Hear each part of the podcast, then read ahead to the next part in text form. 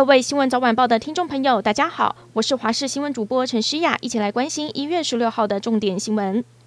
中央流行疫情指挥中心今天公布，国内新增十例本土确诊病例，其中两个人是新竹县某科技大学的师生，一月九号曾经到桃园中立西堤餐厅用餐，县府派机动筛检队下午进驻校园扩大 PCR 筛检。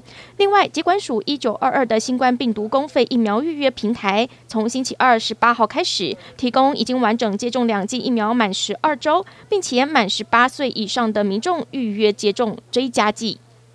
指挥中心宣布的确诊个案中，有一例 CDC 逃机采检人员，他平常的工作范围是在发烧筛检站、深喉唾液收集站轮班。感染源究竟是什么？指挥中心还在调查。不过初步判断和逃机群聚案没有相关。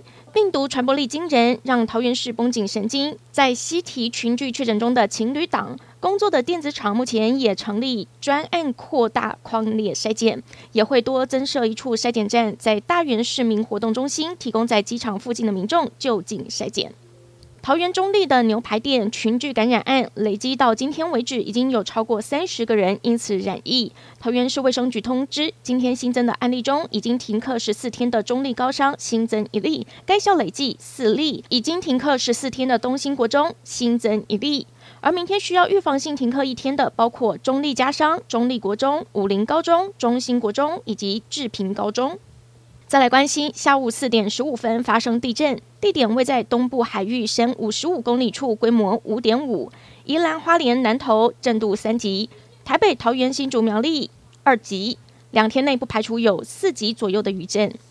今天全台回温，各地区的温度都比较暖和。明天开始受到了华南云雨区东移的影响，北台湾将迎来湿冷的一个星期。北部和中部到了明天星期一晚间到星期二凌晨的时候，将有机会出现十四度的低温，是这一波最冷的时刻。嘉义县中埔乡有一名五十九岁的妇人，凌晨的时候身体不舒服，消防人员获报将她送医急救，还是不治。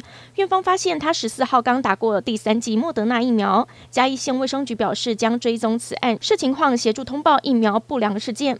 卫生局指出，妇人分别在七月和十月接种过第一剂和第二剂的 AZ 疫苗，十四号星期五刚打第三剂的莫德纳疫苗。凌晨她表示不舒服之后紧急送医后抢救无效。卫生局持续向医院追踪。病视情况协助通报疫苗不良事件，究竟是否和疫苗相关，需有专家审议。嘉义地检署也会相应来做进一步的厘清。目前嘉义地区还没有通报过打第三剂有不良反应的情形，如果此案通报，也将成为首例。根据世界实时统计数据网站，美国在一月十五号这一天新增四十万四千多人染上新冠病毒，大约是前一天的一半左右。受到疫情的冲击，美国医疗量能深陷困境，全美有十八个州加护病房只剩下百分之十五的空床，病患暴增，让医护人员疲于奔命。联邦政府抽调超过一千名国民兵下乡支援各个医院收治病人。有专家特别点名 Omicron 变异病毒，警告大家，要是无法遏制传播。恐怕导致后续更多变异毒株的诞生。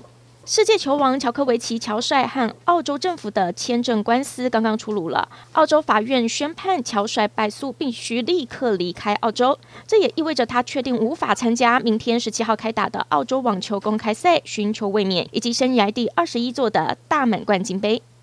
南太平洋岛国东加火山爆发，海啸一路延伸到南美洲的秘鲁，在当地造成了两个人死亡。秘鲁的沿海地区海水暴涨，淹进岸边的房屋，水深及膝，海上的小船也被冲上岸。综合当地媒体报道，东加火山引发的海啸在秘鲁掀起两公尺以上的巨浪，一辆在海岸行驶的卡车被拖入水中，车上三名乘客只有一人生还。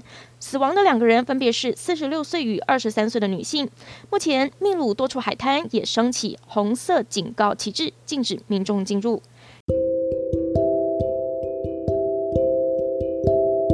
感谢您收听以上的焦点新闻，我们再会。